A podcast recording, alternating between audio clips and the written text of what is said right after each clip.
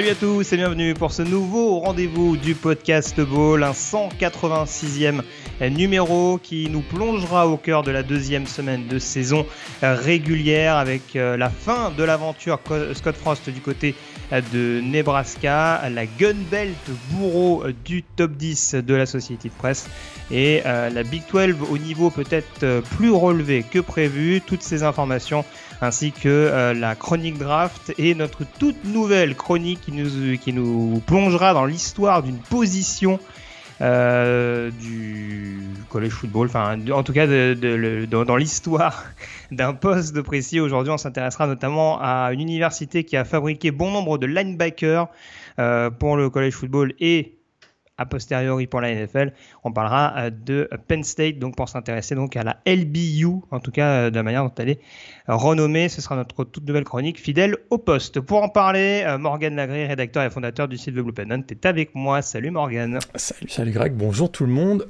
Le college football, c'est quand même un monde où après deux semaines, Kansas est à 2-0 et Notre-Dame est à 0-2. C'est quand même fabuleux. Ah, tout à fait, tout à fait. Franchement, euh, là, on n'est pas, on n'est pas déçu en ce début de saison. Et attention, Kansas, il... et, peut-être il se back. Hein. Attention, on, on l'entend souvent pour un, pour un voisin, mais peut-être que Len Steeple va déjouer les pronostics cette saison. Euh, c'est tout le mal qu'on souhaite aux pensionnaires de Manhattan. Euh, on va donc commencer dès à présent, Morgan, on va rentrer dans le vif du sujet, tout de suite. Comme je le disais, avec euh, l'événement de cette deuxième semaine de saison régulière, euh, ça se passe du côté de la Big Ten Est, avec notamment les déboires des Nebraska Cornhuskers et le départ de Scott Frost. C'est parti.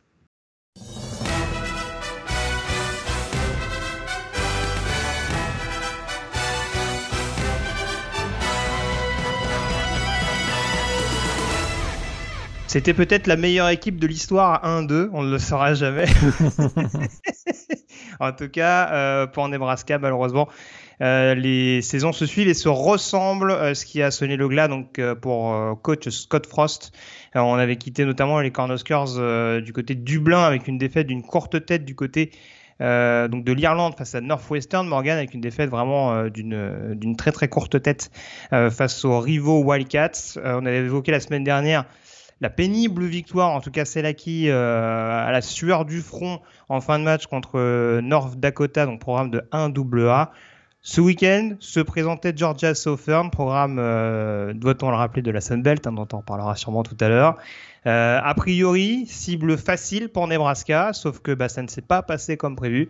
Défaite 45 à 42 des Cornhuskers. Et euh, l'aventure donc de Scott Frost, comme je disais en introduction, est donc désormais terminée du côté de Lincoln. On n'osait pas croire, on n'osait pas imaginer que Georgia Southern euh, pourrait euh, l'emporter du côté de Nebraska, d'autant plus que c'est un programme plutôt en reconstruction. On va peut-être en reparler tout de suite d'ailleurs. Mais effectivement, quand ça va pas, ça va pas. Et, et là, si, là, Nebraska a touché le fond face à une équipe qu'ils auraient dû, qu'ils auraient dû battre facilement. ça, c'était d'ailleurs, en première mi-temps, on a pensé voilà, qu'il y a eu un, début de match qui a été quand même assez difficile, mais euh, voilà, ils ont réussi à reprendre l'avantage. Mais en deuxième mi-temps, on a tout de suite compris que euh, Nebraska ne s'en sortirait pas. À chaque fois qu'ils euh, que, avançaient, Georgia Southern répondait. Et finalement, c'est une victoire 45 à 42. On ne pouvait pas imaginer que Scott Frost sorte vivant, ou en tout cas euh, conserve son poste euh, à l'issue d'une défaite à domicile face à Georgia Southern.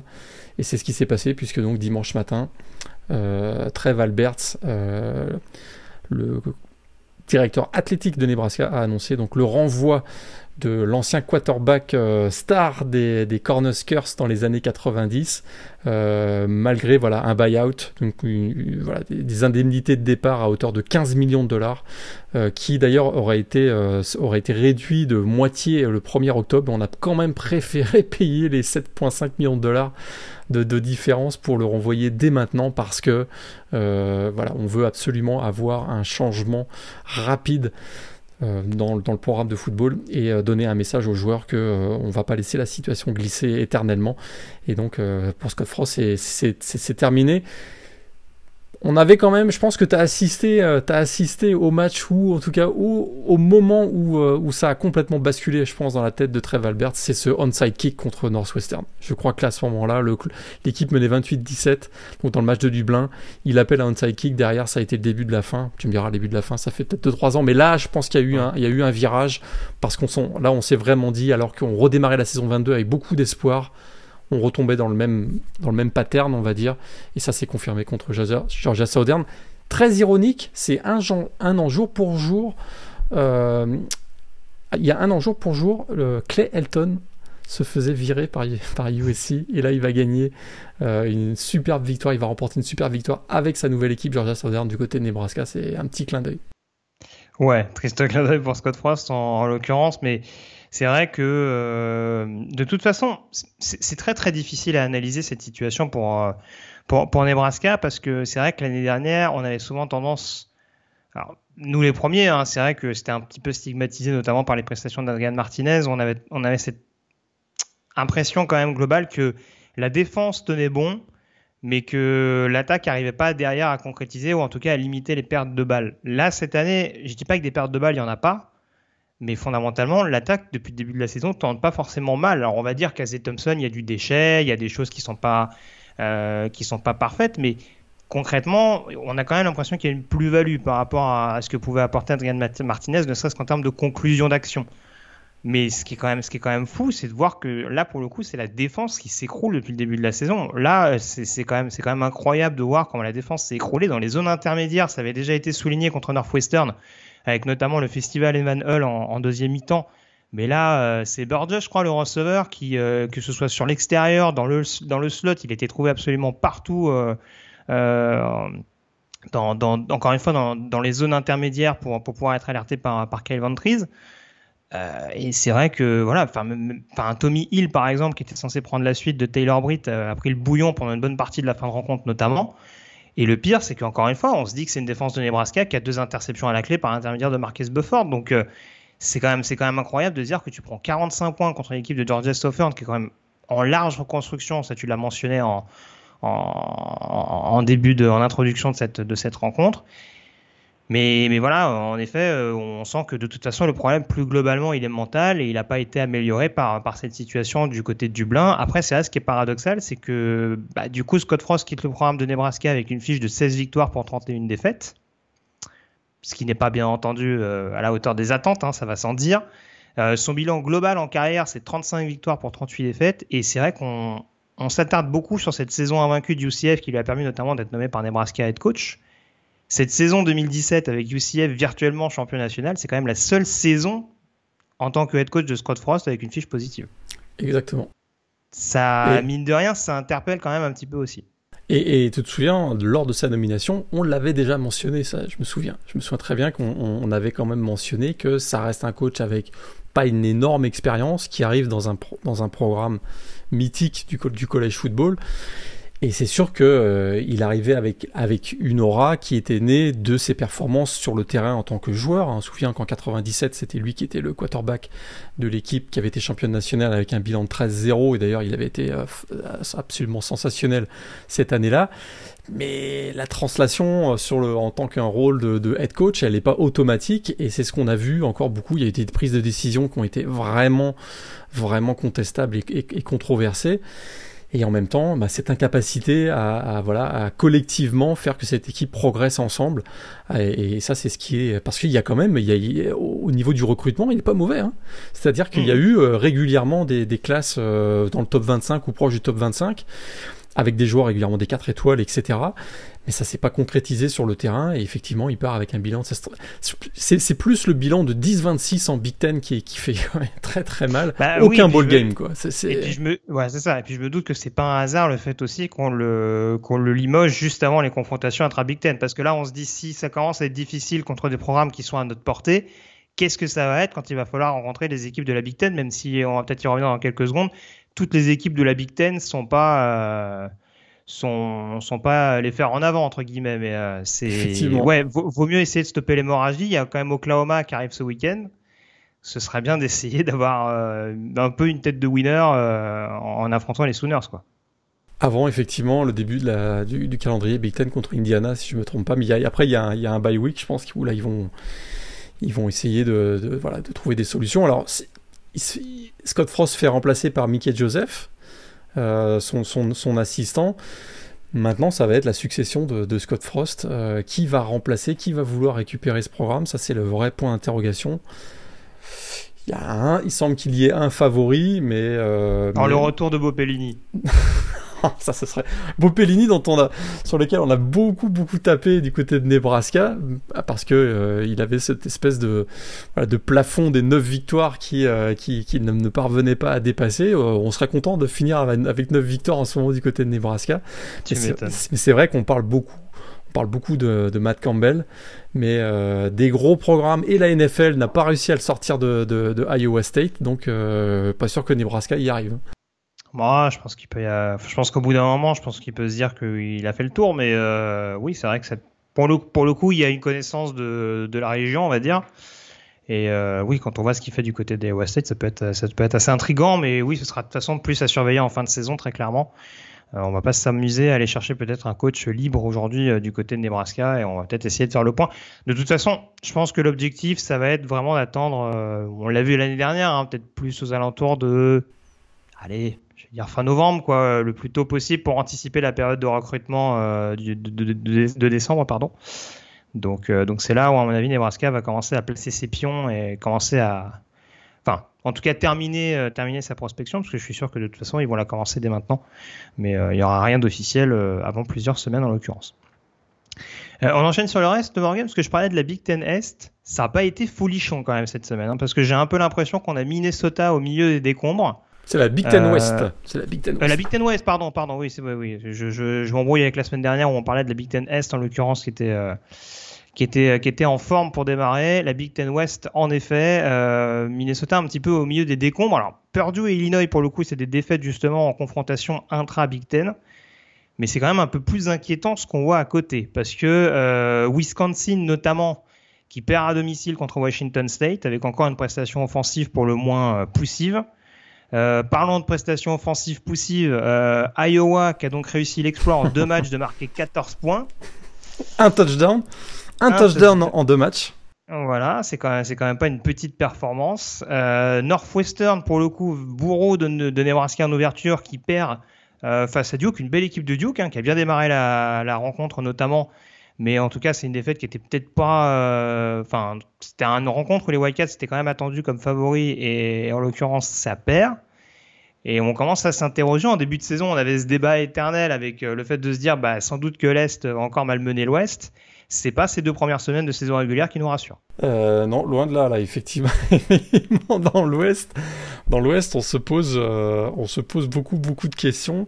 Euh, Purdue avait été battu par Penn State la première semaine et euh, l'a très bien emporté. Voilà, on a eu un, très très gros match de l'équipe des, des Boilermakers face à une, équipe de Indiana State évidemment nettement inférieure, mais c'est euh, effectivement les, autres cadors du début de saison. La Minnesota aussi qui, l'a emporté avec encore un, Mohamed Ibrahim qui a été royal, mais Wisconsin, ça a été effectivement la, la, grosse déception et surprise de la semaine.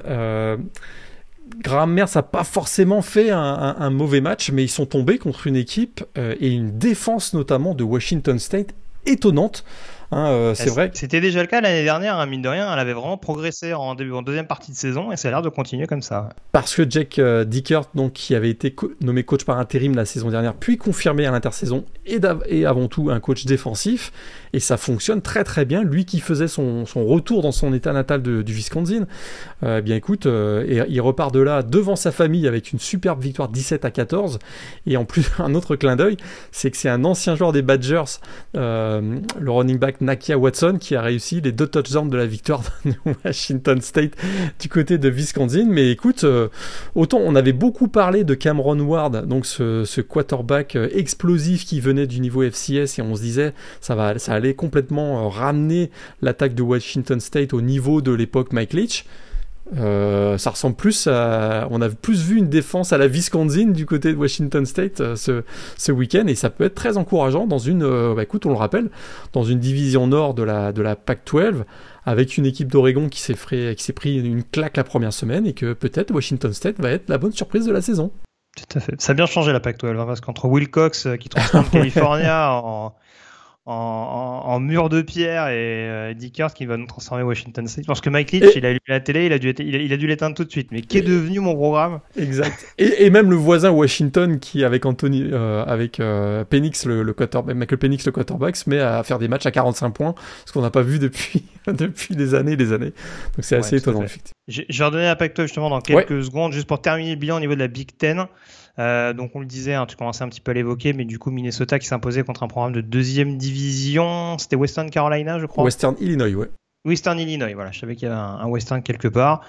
Euh, et donc l'autre succès, c'est celui d'Illinois, donc il s'est bien repris donc face à Virginia, euh, victoire assez convaincante avec encore un excellent ah, Chase, Brown. Ceux qui l'ont en fantasy en sont très contents, même s'il me semble qu'ils ont perdu au cours de ce week-end. euh, donc voilà, de toute façon, on fera les bilans euh, intra-division une fois que tout le monde aura joué au moins un match. On ne perd pas les bonnes habitudes saison par saison dans la Big Ten Est. Donc cette fois, je ne vais pas me tromper. Globalement, les cadres ont gagné. Victoire d'Ohio State contre Arkansas State, Michigan State qui bat Akron, Michigan qui bat c'est Hawaii. Attends, j'ai un Oui, euh, exactement. c'est ça. Michigan qui bat bah, Hawaii et Penn State a battu Ohio. On a également la victoire. Vas-y. T'as vu le classement de la Big Ten Est? Les 7, bah, tout le monde à 2-0. Les 7 équipes sont à 2-0. C'est magnifique. Même Rutgers, c'est magnifique. Ouais, Rutgers qui a battu Wagner, programme de FCS ce week-end. On a Maryland qui gagne à Charlotte et Indiana qui bat Idaho, autre programme FCS. Et Gigi McCarthy donc a été confirmé comme euh, QB1 du côté des Wolverines. Hein. il y avait cette, euh, ce poste était encore ouvert avec euh, entre Gigi McCarthy et Cade McNamara. Et finalement donc très très bon match encore de Gigi McCarthy. On voit vraiment que l'attaque des Wolverines est beaucoup plus dynamique avec lui comme quarterback et Jim Harbaugh a confirmé qu'il sera le quarterback tout le reste de la saison. Du côté de Penn State, je sais pas si tu l'as vu, mais Nick Singleton, le, freshman running back, attention, hein. attachez vos ceintures. Je pense que on, ne va pas comparer à Saquon Barclay encore, mais ça court très vite, il est très dynamique, beaucoup de des changements de direction très rapides. Un joueur euh, voilà très très très explosif, euh, très intéressant du côté donc des Nittany Lions. La Pac-12 justement, parce qu'on a commencé à en parler euh, très rapidement avec notamment les succès de Washington State du côté euh, de Wisconsin, donc 17 à 14, évoquait la victoire notamment de Washington contre Portland State, un programme de 1AA. C'était un peu plus prenable que, euh, je crois que c'était Kent State qui, qui joué la semaine dernière, mais en tout cas, ça a bien confirmé les bonnes dispositions en effet de Michael Penix, hein, 337 yards et 2 touchdowns à la passe pour l'ancien pensionnaire d'Indiana.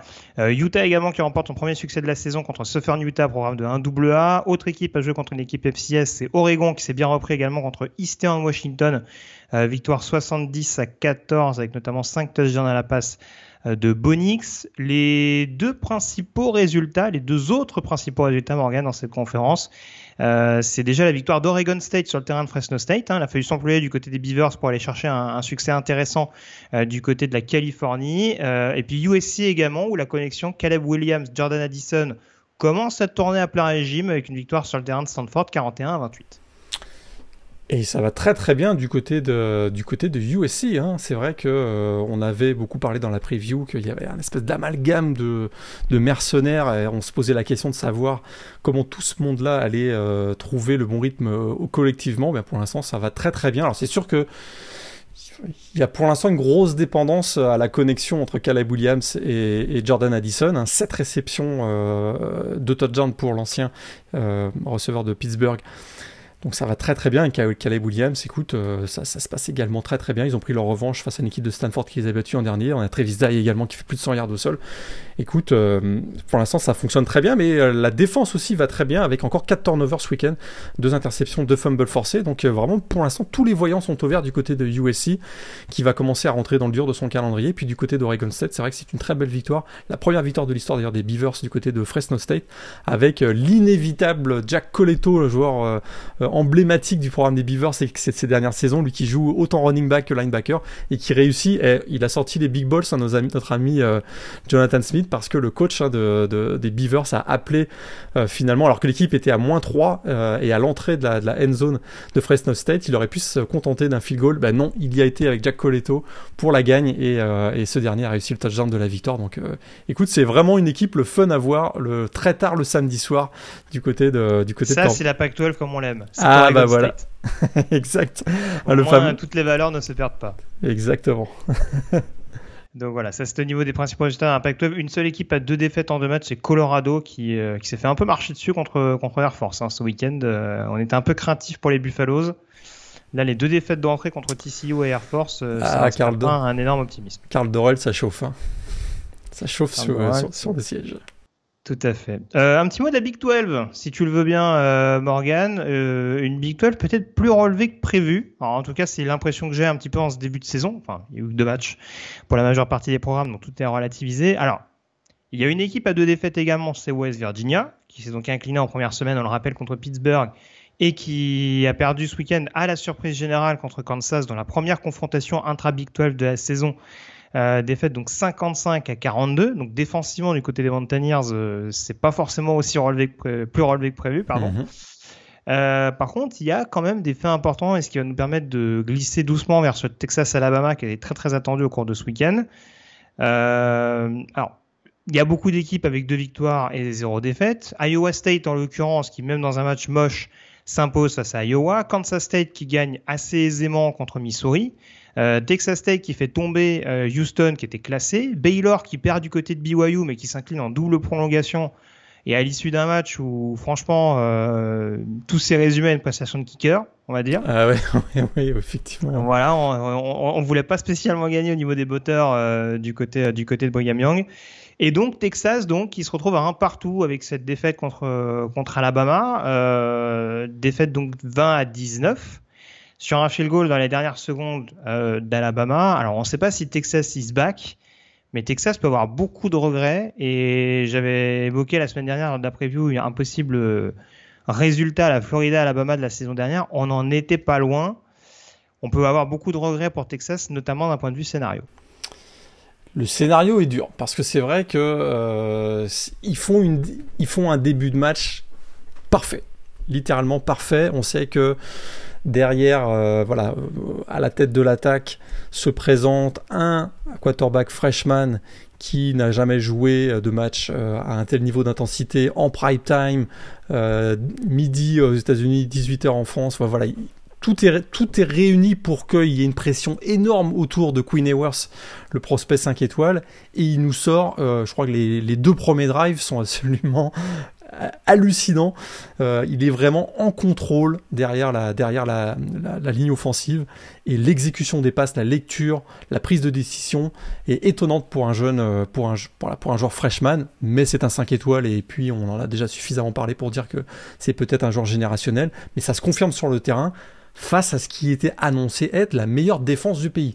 Donc c'était quand même assez étonnant et notamment il a trouvé très régulièrement euh, Xavier Worthy, donc le, oh le, le, receveur des Longhorns, avec des passes d'une précision chirurgicale et en même temps il joue sur euh, beaucoup sur la vitesse de Xavier Worthy en allongeant peut-être un petit peu plus que que, que, la, qu'à la normale les passes mais il sait que Worthy va combler le voilà va, combler le gap et c'est et c'est euh, et c'est tellement frustrant de le voir se, faire blesser, voilà, se blesser pardon, sur ce euh, plaquage que je trouve un peu tardif de Dallas, Turner.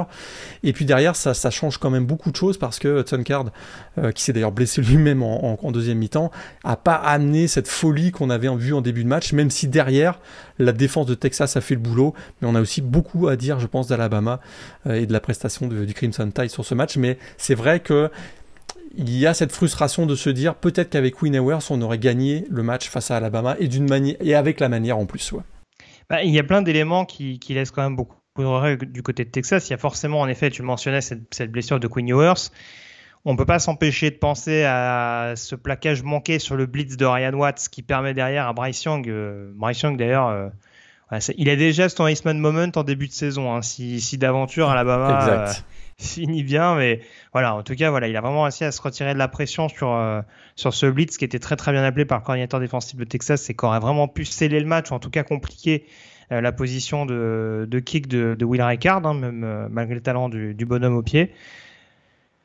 Euh, et puis ça aussi, alors c'est vrai qu'il y a eu des petites polémiques en termes d'arbitrage, parce que c'est vrai que justement Xavier Warvey a donné beaucoup de fil à donc au defensive back, et pendant longtemps on a eu euh, des, passes interférences qui n'étaient pas sifflées, etc., etc.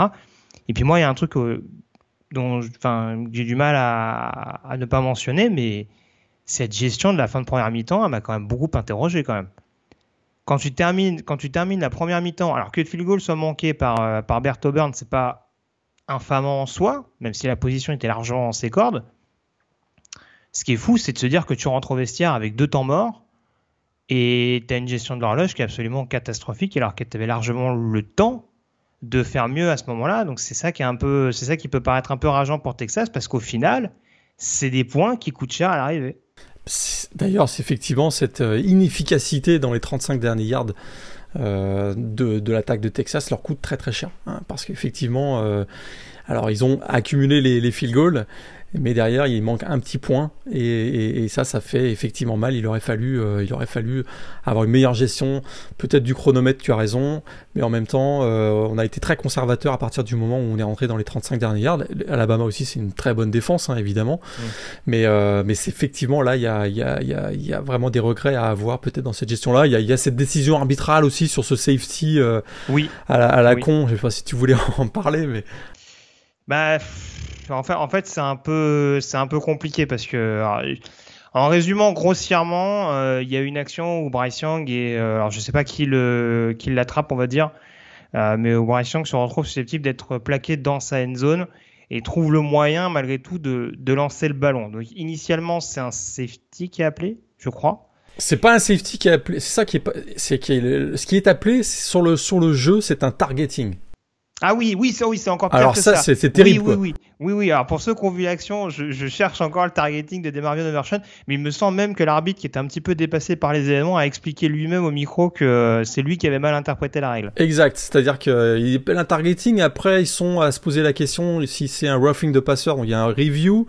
Puis derrière, bah, ils s'aperçoivent qu'il y a ni targeting ni roughing de passeur. Mais comme ils ont jamais appelé le safety, et eh bien, résultat, le jeu est mort, quatrième down. Puis on recommence. Mais, et, mais alors moi, ce que je trouve fascinant dans cette histoire, c'est que donc il n'y a pas incomplète de fait parce que le ballon est lancé par Bryce Young et rebondit sur le casque d'un joueur de Texas, je crois, qui, qui retombe du coup au sol. Donc c'est pas vraiment, il n'y a pas de safety en tant que tel parce que Bryce Young ne touche pas le sol au moment où il lance le ballon après, on pourra dire à la fin de l'action, etc., etc. Mais en tout cas, il ne touche pas seul au moment, où le ballon est lancé. Et du coup, il y a un rebond avant que le défenseur de Texas puisse mettre le, le grappin dessus pour, pour éventuellement concrétiser ça en, en touchdown. Mais ce qui est extraordinaire sur cette action-là, c'est qu'il n'y a même pas de, de rejet intentionnel qui est sanctionné, quoi. Ah bah, il y a rien. C'est comme, c'est comme ah, si c'était rien passé. C'est comme si c'était rien passé, quoi. Ça. Moi, je veux bien après qu'on parle d'un roughing the passer, d'un targeting, tout ce qu'on veut, mais déjà de base, si Bryce Young lance le ballon de la manière dont il l'a lancé, c'est qu'il sait qu'il a à peu près 9 chances sur 10 d'être saqué. Donc concrètement, il ne vise pas de receveur. Alors après, on dirait, il jette, le ballon dans la boîte. Ça peut éventuellement passer, mais ouais, enfin, de toute façon, globalement, l'arbitrage n'était pas terrible, terrible. Par contre, c'est vrai que là, j'y pense, et ça rejoint un petit peu la catégorie des secteurs dans lesquels Texas peut avoir des regrets. Alabama, en termes de pénalité sur ah ce bah voilà c'est le, le match où il y a eu le plus de pénalités contre Alabama dans l'ère de Nick Saban, c'est ça? Exactement, 15 pénalités, plus de 100 yards. Et euh, même Will Anderson s'est quand même fait prendre trois fois. Oui. Trois fois, ça c'est quand même assez étonnant. Euh, lui qui euh, cherchait peut-être un ace man moment, là on remballe et c'est terminé pour lui à mon avis. Et, et, ça a été vraiment la surprise. Une équipe indisciplinée comme on n'avait jamais vu. Il faut, il faut quand même dire que ça s'est joué dans un stade mais chaud bouillant comme on n'avait pas vu depuis peut-être euh, l'époque Vince Young ou Colt, McCoy. Donc vraiment, ça a joué, ça a beaucoup influencé aussi sur les, sur les décisions et sur la, la, façon dont la défense s'est comportée d'Alabama, où on n'entendait pas beaucoup les, consignes qu'on se donnait, etc. Et que ça a provoqué un nombre incalculable de, de, pénalités. Et puis en même temps, comme on l'a dit tout à l'heure, les Dimmy se faisaient brûler par James par Xavier Worthy, pas James Worthy, par Xavier Worthy pendant tout le début du match. Et comme offensivement, il y a eu une séquence incroyable de 6 punts consécutifs, on se dit, euh, fuck, Texas s'est passé à côté d'un truc euh, énorme, quoi. C'est ça. Donc, euh, bon, au final, au talent, Alabama a réussi quand même à, bien, à bien, bah, bien finir et à s'imposer du coup. Bah, ils, ont le S-Man, ils ont le S-Man Trophy en attaque et, et, et, voilà, la définition même du clutch player, elle est incarnée par, euh, par Bryce Young, qui, comme tu l'avais dit tout à l'heure, euh, t'avais on t'avait pas mentionné Auburn, mais c'est voilà, c'est un peu, il a eu une fin de match à la Auburn, hmm. alors que pendant 50 euh, minutes, il est complètement euh, euh, voilà, contrôlé par la défense adverse, il se met à réussir des jeux qui, sont, euh, qui pourraient être qualifiés de S-Man Moment déjà dès le mois de septembre. Parce qu'effectivement, euh, il, a, il a réussi littéralement à gagner le match à lui tout seul en se connectant avec des joueurs avec lesquels il n'avait eu aucune connexion pendant la rencontre. Hein, Brooks et, et Jamar Gibbs sur une passe qui donne, qui donne l'avantage également donc, au Crimson Tide c'est cette capacité à être, euh, à être à son meilleur dans les moments cruciaux et ça c'est ce qui fait toute la différence et, bravo à Alabama qui perd quand même sa première place au, classement AP Top 25 euh, au profit de, Georgia quand même. Tout à fait. Alors, juste terminer très rapidement euh, au niveau de la Big 12, des résultats que j'ai pas donné. Donc Oklahoma State qui avait gagné contre, notamment contre Arizona State 34 à 17. On a également Oklahoma qui s'est imposé 33 à 3 face à Kent State. Donc ça, c'était pour les autres principaux résultats autres que ceux que j'ai mentionnés.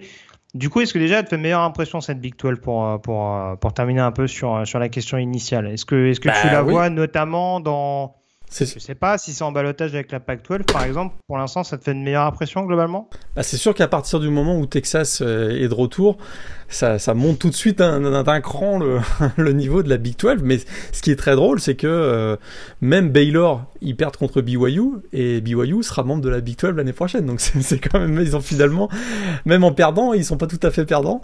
Et, euh, et Texas qui gagne en, double prolongation contre Houston, bah, c'est la même chose. Hein. Houston qui était classé jouera dans la Big 12 l'année prochaine. Mais c'est sûr que bon, avec blague à part, euh, on voit quand même que Oklahoma euh, avec Dion Gabriel, même si ça a été un petit peu difficile en début de match, ça commence à tourner, et ça va tourner d'autant, être d'autant mieux dans les prochaines semaines et on se prépare à un Red River Showdown sensationnel si les deux équipes continuent leur progression d'ici le mois, mois d'octobre. Kansas qui se met à gagner. Euh, Kansas State qui a, été, qui a été bon et très dominant face à une équipe de la SEC quand même. Hein. Missouri c'est la SEC. Euh, bah écoute, oui, je trouve que le niveau global de la Big 12 est plutôt très satisfaisant et en hausse. Mais je répète une dernière fois, à partir du moment où Texas euh, se remet à, voilà, jouer les yeux dans les yeux avec les, grosses pointures de la SEC, euh, mécaniquement, ça fait monter le niveau de la Big 12. Alors juste avant d'enchaîner sur la SEC, puisqu'on parlait d'Alabama, je vais donner très rapidement donc, les résultats de l'ACC, les principaux résultats Important donc avec euh, notamment les équipes classées qui s'imposent pour la plupart. Clemson qui bat Furman, programme de 1AA 35 à 12. Miami qui bat Southern Miss 30 à 7. On a également NC State qui se reprend contre Charleston Southern, programme de FCS 55 à 3. Et Wake Forest également euh, qui pour le retour de Sam Hartman en tant que euh, quarterback. Tout à fait. Ouais, le retour de la connexion Hartman-Perry, on l'attendait, on n'a pas été déçu. 142 yards et un touchdown entre, entre les deux hommes et victoire donc sur le terrain euh, de Vanderbilt pour Wake Forest. J'avais mentionné tout à l'heure la belle victoire de Duke. Et on a également North Carolina qui n'a pas pris 60 points ce week-end et qui s'impose sur le terrain de Georgia State. Donc on est déjà à une fiche de 3-0 pour les joueurs de Mike, de Mike Brown ce qui n'est pas forcément une mauvaise chose. Euh, bonne nouvelle également pour Virginia Tech et Wilfried Penney. On s'est bien repris aux dépens de Boston College où ça va un peu moins bien. Euh, victoire notamment 27 à 10 de la part des euh. Je ne sais pas si tu voulais rajouter quelque chose en particulier. Euh, juste noter qu'il y a un demi-sac pour, pour Wilfried Penney sur ce match-là, ainsi que deux plaquages. Ouais, exactement. Et du côté de, de, Clemson, on a également vu Axel Lebro, le kicker de, de Furman. Oui, c'est euh, donc, euh, pour l'équipe de Furman qui n'a pas démérité, hein, battu 35 à 12, et qui, bah, écoute, Tyler Huff, le, quarterback, l'ancien de Presbyterian, termine avec 256 yards à la passe. Je sais pas si c'est une bonne nouvelle pour Clemson cette affaire-là. Ils l'ont emporté. Euh, j'ai eu la chance de participer à un podcast de Clemson la semaine dernière où on a discuté beaucoup de cette, euh, équipe de Clemson, évidemment, et euh, je n'ai pas été tout à fait rassuré parce que j'ai vu du côté de DJ Wagalele, je m'attendais à une, performance plus, convaincante. La victoire est au bout. Clemson est à 2-0, mais je m'attendais à voir un petit peu mieux du côté de, Clemson et sans faire de bruit, Miami est dans le top 15. Hein. Tout à fait. en tout cas, je, retiens que sur le Clemson Farman, pour toi, une victoire contre un ancien quarterback de Presbyterian, c'est louche. voilà. Elle est capillotractée celle-là, mais je cherchais un moyen désespérément de la faire. Mais bon, écoute, au moins c'est fait. Voilà, au, moins c'est fait. Et, euh, et donc, euh, euh, au niveau des autres résultats, alors Pittsburgh qui s'incline contre Tennessee après prolongation également à domicile Très pour bon la revanche des volontaires, ce sera sûrement dans ton top 3 tout à l'heure, j'en suis sûr. Très bon match. Et encore un Endon Hooker, écoute, 325 euh, yards à la passe. Cette connexion entre lui et Cédric Tillman, d'ailleurs c'est sur un, une de connexion entre les deux joueurs que euh, Tennessee a réussi à prendre l'avantage en prolongation. C'est quelque chose d'assez étonnant et, euh, et, on est quand même bien content de revoir Tennessee. rien, rien contre les, les, fans de Pittsburgh, mais on est bien content de revoir Tennessee à un niveau qui est le leur actuellement. Ils sont de nouveau dans le top 25, numéro 24. Mais oui, Tennessee is back. Tennessee is back. Et puis, il y a plus important, il y a quand même Louisville également qui se relance du côté de UCF dans un match absolument affreux. Ceux qui l'ont pas vu, le match du côté d'Orlando contre UCF, au score offensivement, c'était ah, c'était c'était vilain. Mais bon, euh, Louisville a une victoire cette saison et se relance. Euh, voilà, je ma hype n'est pas totalement morte. Celle-là, au moins, je peux encore la regarder parce que Charlotte est à 0-3 du coup après sa défaite contre Maryland. donc, euh, donc pour le coup, on peut, on peut les garder de, près celle-là. Euh, je vais garder la sec pour la fin, puisqu'on va terminer ce chapitre, Morgan, par une, une, nouvelle importante qui a bouleversé notamment le top 10 au cours de ce week-end. Alors juste rappeler notamment les principaux faits d'armes dans la SEC avec des résultats importants. Alors Georgia qui dispose aisément de Samford 33 euh, à 0, c'est pas une énorme sensation en soi. Hein. Déjà deux matchs au quintet concédés par Georgia. On dirait ils ont joué ah, Samford ce week-end, mais ils ont joué Oregon la semaine dernière. Euh, on est reparti sur le même rythme que l'année dernière. C'est ça. Arkansas euh, qui a mis au supplice le run-stop de South Carolina pour s'imposer 44 à 30. Ça, c'est un autre résultat important pour les Razorbacks. Euh, Tennessee, on en a parlé il y a quelques secondes. Ole Miss également qui bat Central Arkansas, programme de FCS. Euh, on a LSU également en première victoire. Je suis, sûr que tu es le premier content de Brian Kelly euh, du côté de Louisiana State face à Southern, programme de FCS. On a également Mississippi State qui s'impose à Arizona 39 à 17. Et puis les deux derniers résultats importants, euh, c'est la victoire d'Auburn 24 à 16. Pas, un énorme, pas une énorme prestation globale non, non. des Tigers malgré le plaquage enregistré par Jeffrey Mba euh, sur cette partie. Et puis également euh, Florida qui retombe un petit peu de son nuage avec ah. une défaite face à Kentucky 26 à 16. Ça, on l'avait dit euh, la semaine dernière. super match de Anthony Richardson en première semaine contre Utah. Mais ça garantissait pas du tout. Je trouve qu'on s'est quand même beaucoup emballé sur, sur lui. Ça garantissait pas, mon genre. Ça garantissait pas du tout que ça allait se reproduire face à une équipe très expérimenté comme Kentucky, très bien coaché euh, par Mark Stoops, qui d'ailleurs est devenu à l'occasion de cette euh, victoire du côté du, Swamp, est devenu le quarterback le plus, euh, le, plus victorieux du programme de Kentucky. pardon, le coach pardon, le plus victorieux du programme de Kentucky en rejoignant la légende Burr Bryant, hein, puisqu'on se souvient que Burr Bryant était à, Kentucky avant d'aller à Alabama. Et eh bien notre ami Anthony Richardson, c'est 15 sur 35 dans ce match, 143 yards, 2 interceptions, 0 touchdown le soufflet est retombé là, du côté, du côté des, des, Gators. Mais écoute, ça remet pas en cause hein, le fait euh, son statut de, prochain peut-être euh, voilà de prochain leader et prochaine star du côté des Gators. Mais voilà, face à des équipes comme ça, faut euh, comme comme comme les Wildcats de Kentucky, eh bien, c'est pas étonnant de voir un, voilà, un, quarterback freshman ou redshirt freshman qui, euh, qui, qui, baisse un peu de niveau et son interception, l'interception qu'il a commise euh, en toute fin de match euh, est voilà, symptomatique. Hein, c'est vrai qu'il s'est fait vraiment avoir très clairement par la ruse de Kedron Smith qui a réussi donc à le pixie de la victoire, un pixie de 65 yards. Et Florida, bah, écoute, il ce qui, est vraiment problématique en plus, c'est qu'ils perdent contre un adversaire direct de la SEC Est. Et ça, ça pourrait compter euh, en fin de saison. Je suis convaincu qu'Anthony Richardson va, va, va, rebondir et va probablement réussir d'autres gros matchs. mais ça m'a pas tellement surpris face à une équipe de Kentucky. Écoute, c'est une équipe de roublards, on le sait, hein, du côté de Kentucky, ils sont bien coachés et c'est exactement ce qui s'est passé. Oui, et puis encore une fois, je l'avais mentionné, mais la semaine dernière, c'est vrai qu'ils n'avaient pas forcément une prestation hyper aboutie. Et là, en effet, dans des confrontations intra-conférences, l'avantage qu'ils ont peut-être par rapport à un Richardson aujourd'hui, c'est peut-être une question de, régularité, de constance, de, capacité à se, remettre, à se remettre tout de suite dans le bain. Et c'est vrai que peut-être pour l'instant, du ah côté de Florida, il y a, y, a encore, y a encore cette exigence-là qui reste un petit peu compliquée. Après, après les tests sont, sont pas évidents non plus. Hein. Tu reçois d'emblée, même si c'est à la maison, tu, tu deux fois. Exact. Deux équipes classées, et comme tu le dis, euh, deux programmes qui sont quand même euh, assez, assez rompus euh, aux, batailles de tranchées et aux défenses assez, assez, assez, assez robustes. Donc, euh, donc c'est vrai qu'en soi, c'était pas un cadeau. Qu'ils finissent déjà hein, partout sur les deux confrontations, c'est pas une mauvaise chose. Mais oui, au moins, ça va permettre du côté de Florian une petite remise en question, on va dire, de d'Anthony Richardson, notamment pour pouvoir continuer de, de développer euh, ce programme dans les mois à venir, mais il va pas falloir chômer parce qu'en effet la, la SEC Est, je me suis pas trompé cette fois-ci, sera euh, sera en effet de nouveau, euh, enfin en tout cas va falloir va falloir batailler extrêmement de manière assez âpre. pour terminer sur la SEC, du coup Texas A&M, le, le, le tonnerre oh, Texas A&M, la foudre s'est abattu sur College Station, mais pas que Morgan, puisqu'on a également appris que du côté de South Bend euh, un programme avait subi euh, la loi de Marshall. Elle n'est pas faite exprès celle-là. Elle n'est pas faite exprès.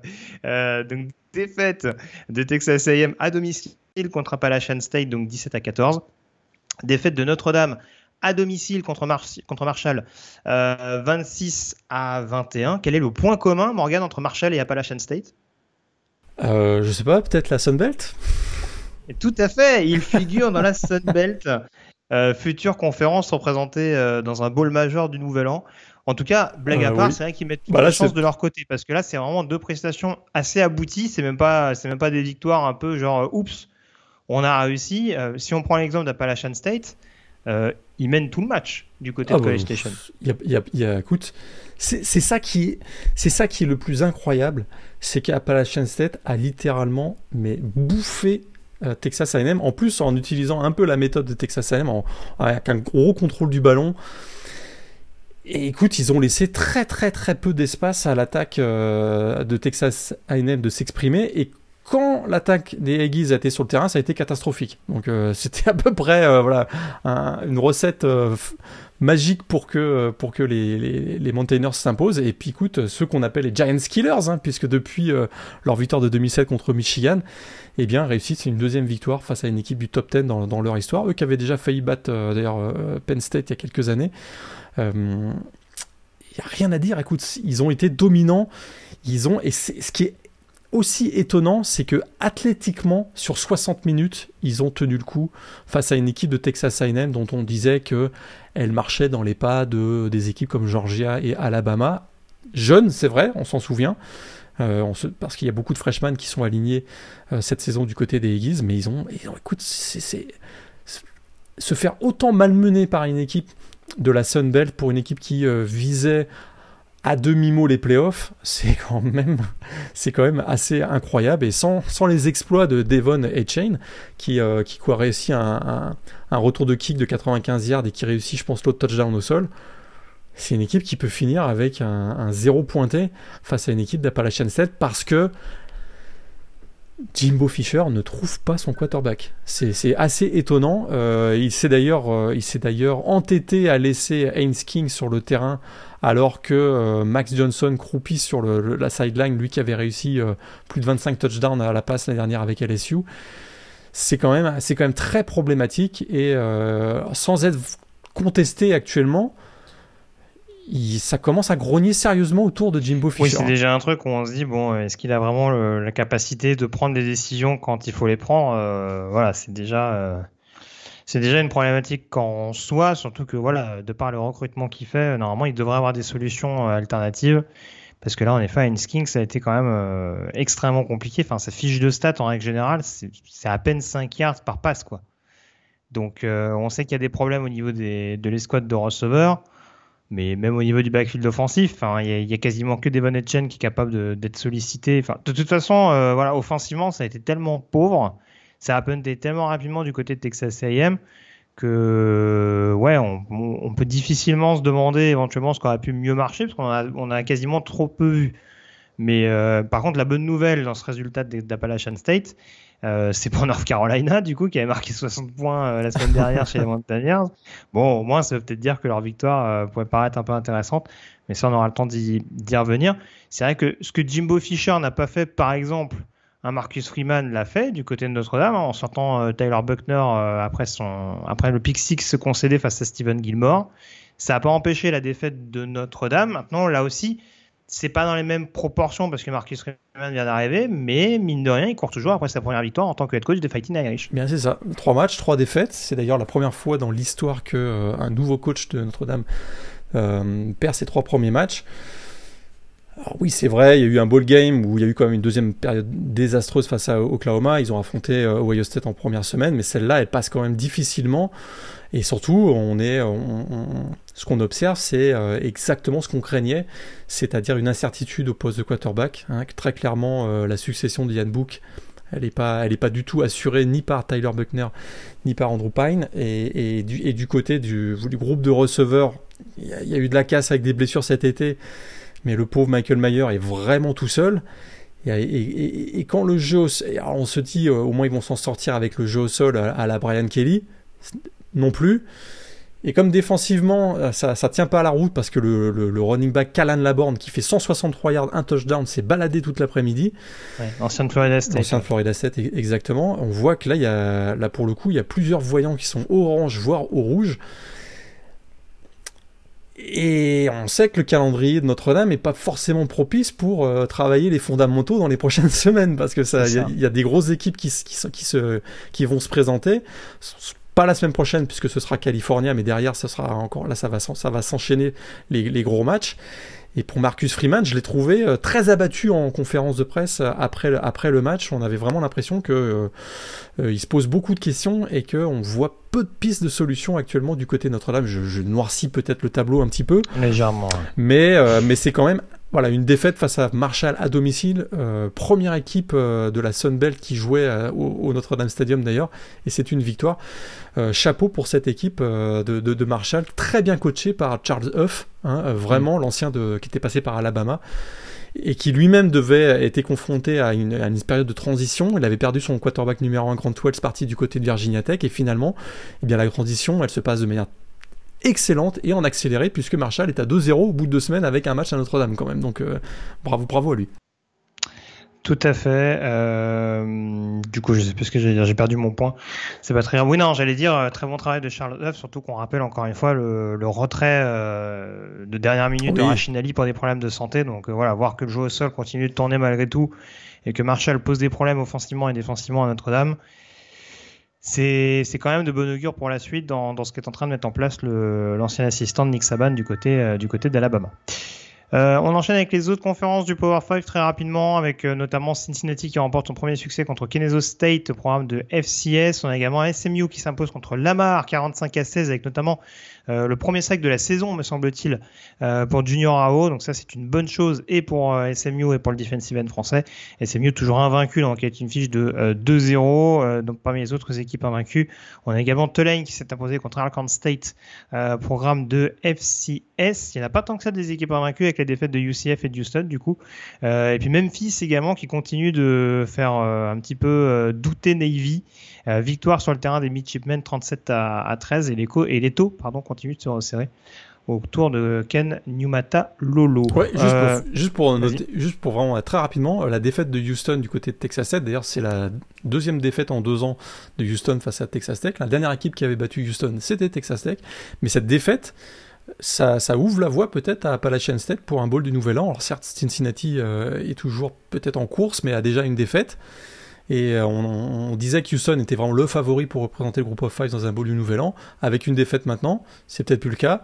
Et, si on avait une équipe de la Sunbelt en bowl du Nouvel An?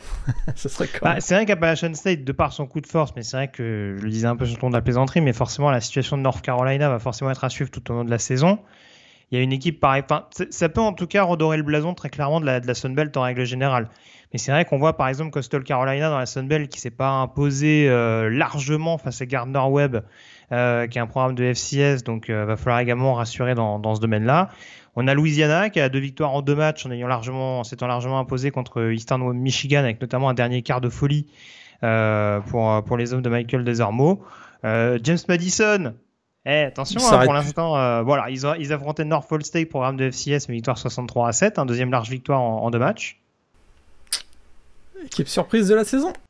Ah, ça peut. Bon, on va, peut-être pas aller jusqu'à un bowl majeur, mais en tout cas, il y a, y a, quand même. Euh, ça, ça, peut être un programme, en tout cas, dans la Sun Belt, dans une, dans une seule belt mieux considérée, ça peut être un programme. Euh, qui peut jouer sa carte euh, jusqu'au bout de la saison. Si on change de conférence dans la Mountain West, donc Air Force, je l'ai dit, ça s'impose largement contre Colorado. Boise State également qui va chercher son premier, son premier succès de la saison sur le terrain de New Mexico. Qu'est-ce qu'on a d'autre? Nevada qui s'incline à domicile contre Incarnate World, programme de FCS également. Euh, alors c'était en playoff la saison dernière en deuxième division universitaire, mais en, attendant euh, pour Nevada ça fait peut-être un petit peu de tâche. Et puis Utah State également, parlant d'un petit peu de tâche, défaite à domicile contre Weber State au programme de 1AA.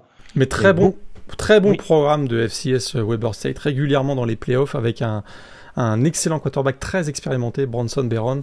Donc pas forcément surpris que Weber State ait, ait réussi à jouer euh, au même niveau qu'Utah State, par contre, euh, l'écart du 35-7, ça fait, euh, ça fait tâche quand même. Oui, ça fait un peu plus lourd. Ouais. UTSA également qui s'impose sur le terrain de Darmy après prolongation de victoire 41 attend ensuite des Roadrunners pour, remporter leur premier succès euh, de la saison. Liberty également qui remporte son deuxième succès en deux matchs face à UAB à la maison, victoire 21 à 14. Je crois qu'on a fait le tour globalement sur les résultats importants. Je vais te laisser l'occasion du coup de nous faire ton top 3 de la semaine Morgan au niveau des rencontres à revoir au cours de cette deuxième semaine. Bon, Texas Alabama euh, obligatoire obligatoire, intensité, euh, voilà, un, vrai match de college football comme on les aime. Clinique arbitrale, tout ça, tout ah, ça. Exactement, là, c'est. Euh, à revoir aussi BYU Baylor parce que c'était un match euh, pour pour les Français qui était tard dans la nuit. peu d'entre vous l'ont probablement vu en direct, donc c'est voilà le, le, le, replay sera une bonne option. Très très bon match avec un festival de kickers en fin de rencontre. et puis et puis Pittsburgh Tennessee, j'ai beaucoup aimé ce match là aussi. Euh, vraiment euh, un, un, chassé croisé entre les deux équipes. Grosse intensité euh, dans le jeu et ouais très bon match et du suspense sur la fin, même si maintenant vous connaissez le résultat quand même. Mais voilà un Endon Hooker qui est vraiment magistral depuis le début de cette saison. Tout à fait. Bah écoute, on a fait le point, on peut s'intéresser tout de suite à la chronique draft.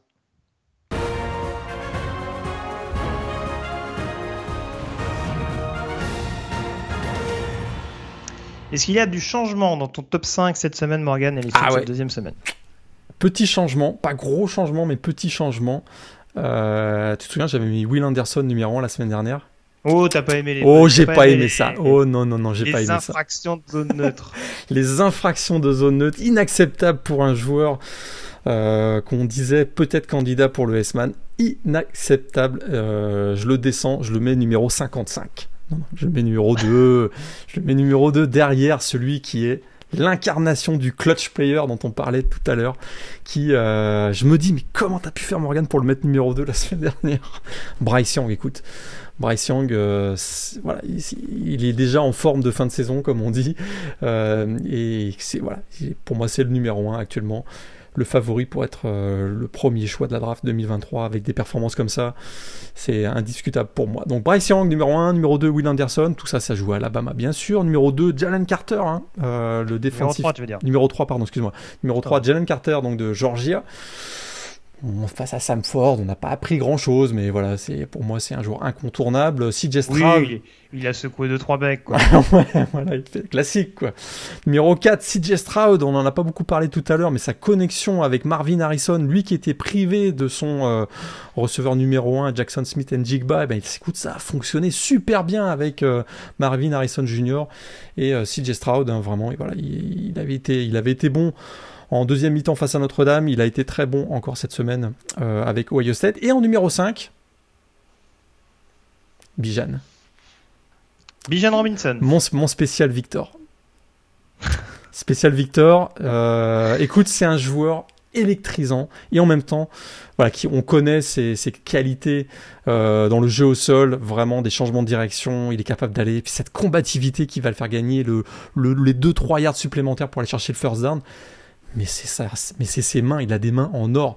On a tous en tête cette réception où le ballon lui passe par-dessus euh, face à Alabama, où vraiment une réception ultra spectaculaire et en même temps un contrôle parfait de son corps où après la réception, il est déjà en équilibre pour aller gagner, pour aller faire un cut, pour aller gagner les, les 5-6 yards supplémentaires. Pour moi, c'est un joueur qui est vraiment, vraiment spectaculaire. Euh, Saquon Barclay, il avait été drafté combien numéro 3 par les Giants euh, numéro 2. Numéro 2 par les Giants Bah écoute, pour, moi, Bijan Robinson, euh, c'est de ce oh. niveau-là. Oh là là. Euh, et il y aura quelqu'un qui va choisir dans le top 5 à mon avis. Au grand dame de notre ami Victor. je vois, je, ouais, top 10 peut-être, mais ouais, toi. C'est encore, c'est encore très optimiste. Mais, on, est au mois de septembre. C'est mois de septembre, c'est le, mois des, des, comme on dit aux États-Unis, des overreaction. Hein. Donc euh, là, je, je vais... on, peut, se permettre de hot takes au mois de septembre encore. Hot takes à fond. Euh, on, aura le temps d'ajuster. Vous allez me ressortir ça dans la face, euh, dans le visage dans 2-3 mois. Je m'en fous, je l'aurais dit. Bijan Robinson, numéro 5 de mon top 5 de cette semaine 2. Est-ce que tu as un joueur du coup de la semaine qui pourrait potentiellement remonter du coup euh, titiller ce, top 5 Écoute, ça fait 15 ans qu'il n'y a pas eu de joueur d'army drafté, monsieur. Je parle d'un ancien receveur, ancien Titan. Je parle bien sûr du edge rusher, pardon, André Carter d'Army, révélation de la saison en 2021. Il avait réussi 15.5 sacs, qui était d'ailleurs un record de, l'école militaire d'Army.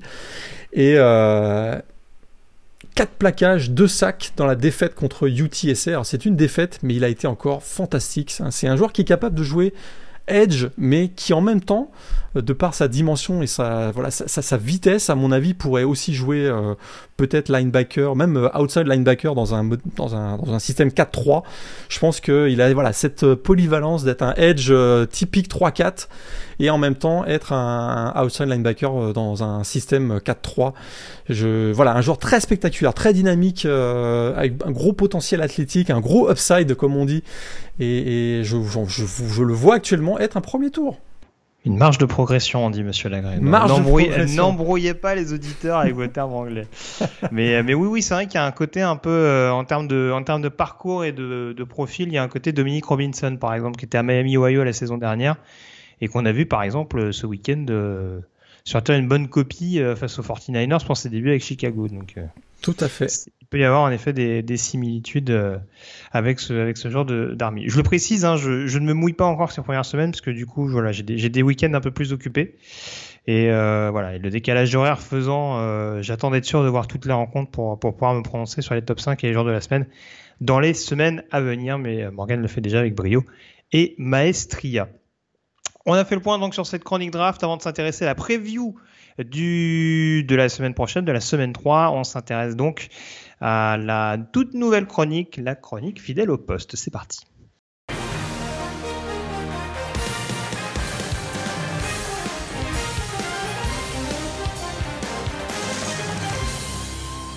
Nouvelle chronique donc qui nous plonge de nouveau dans l'histoire du college football en s'intéressant notamment à une euh, position précise et on va à ce qu'on va appeler Morgan une fabrique à position, c'est-à-dire s'intéresser un petit peu aux programmes qui sont capables de développer des joueurs sur des postes précis. Hein, on l'a souvent entendu, DBU, receiver U, etc., etc. Euh, et ben du coup, on va s'intéresser justement de savoir quels sont les programmes qui sont les plus établis dans ce genre de domaine. Et aujourd'hui, on va faire un focus plus particulièrement sur les linebackers. Et c'était difficile de ne pas parler. Euh, D'ailleurs, on vous invite, hein, si vous voulez laisser éventuellement des commentaires sur euh, les avis que vous pouvez avoir sur, sur certaines universités, sur la manière dont ils ont développé justement les postes dont on va parler aujourd'hui. Euh, ce sera toujours intéressant de, développer, et d'échanger là-dessus. Euh, on a mis en face sur Penn State, Morgan, parce que très clairement, ça a été, et ça va rejoindre un petit peu euh, cette première partie, on va dire, d'introduction sur, sur ce poste-là, ça a été très clairement le poste sur lequel Joe Paterno, notamment durant sa carrière du côté de Penn State, euh, a mis en phase pour faire de Penn State ce qui est devenu Penn State. Ah, tout à fait. La Penn State, c'est euh, l'incarnation de euh, linebacker U. Alors, linebacker U, C'était euh, bien avant euh, les We Are Penn State ou les airs de Phil Collins hein, qu'on chante à tue-tête euh, au Beaver Stadium, puisque il semble que la première fois qu'on ait utilisé le terme, qu'on ait collé en tout cas le, surnom de linebacker You à, Penn State, c'est au terme peut-être de la saison 69-70 lors d'un Orange Bowl remporté contre Missouri 10 à 3 et à l'époque Missouri c'était l'une des meilleures attaques du pays. Hein, il tournait à plus de 35 points euh, de moyenne par match. Et on dit que la légende est née ce soir, euh, ce soir-là, euh, lors d'une hallucinante performance de la défense des Nittany Lions, puisque face à cette grosse attaque de Missouri, cette défense et notamment cette ligne de linebacker avec deux trois noms mythiques a réussi trois fois plus de turnover que de points accordés. Euh, puisque ce soir-là, ils ont réussi 7 interceptions et, recouvert 2 fumbles, et en n'ayant accordé que 3 points.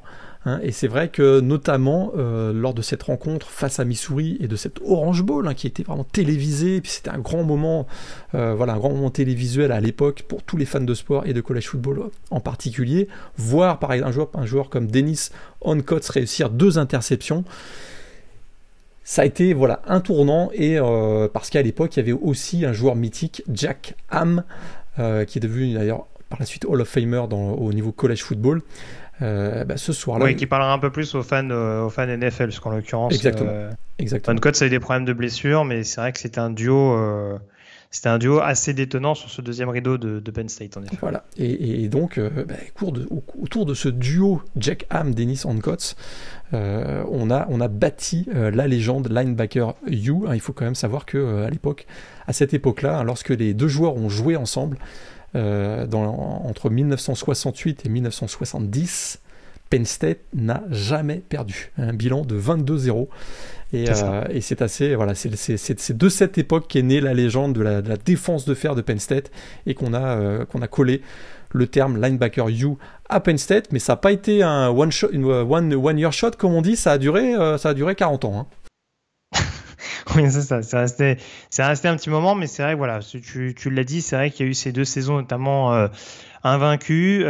donc pour en contextualiser vraiment comme il faut, enfin pour, pour contextualiser encore un petit peu plus, 1968, euh, on est donc dans la troisième saison de Joe, de Joe Paterno du côté de Penn State. Euh, et il y a donc cette première saison, en effet, invaincu qui les voit participer déjà à l'Orange Bowl. Euh, face à Kansas, une équipe de Kansas emmenée à l'époque par, par John Riggins, hein, oh. celui qui finira running back notamment des, des Washington Redskins avec un Super Bowl gagné euh, peu de temps plus tard.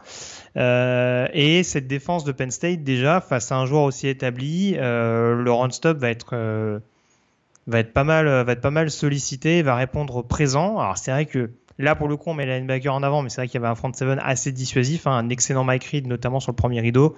Et, euh, encore une fois, un groupe de linebackers que tu as, déjà cité, notamment avec le, jeune, euh, c'était euh, c'était Blake Hull, le, troisième linebacker, dont j'ai oublié le nom, il me semble.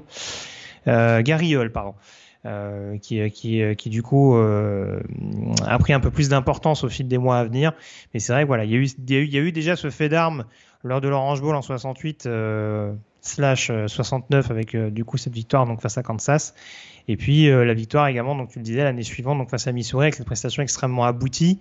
Pour contextualiser voilà Missouri qui était coaché à l'époque par Dan Divine et les résultats de Missouri étaient tellement étaient tellement performants à l'époque que Dan Divine a été débauché en NFL pour rejoindre les Packers. Il me semble qu'il coachera Notre-Dame d'ailleurs quelques années plus tard euh, et, et, en l'occurrence, voilà, des, deux belles prestations défensives qui font qui ont placé, on va dire, Penn State sur la carte et qui ont fait que, bah, euh, voilà, mine de rien, au fil des années, le poste de linebacker est devenu important, mais ça a aussi contribué, je dirais, au développement aussi historique du poste de linebacker, c'est-à-dire que on a souvent eu des middle linebackers, on va dire entre guillemets traditionnels du côté de Penn State, mais pas que, parce qu'on a aussi été capable de développer au fur et à mesure des linebackers un peu plus rushers.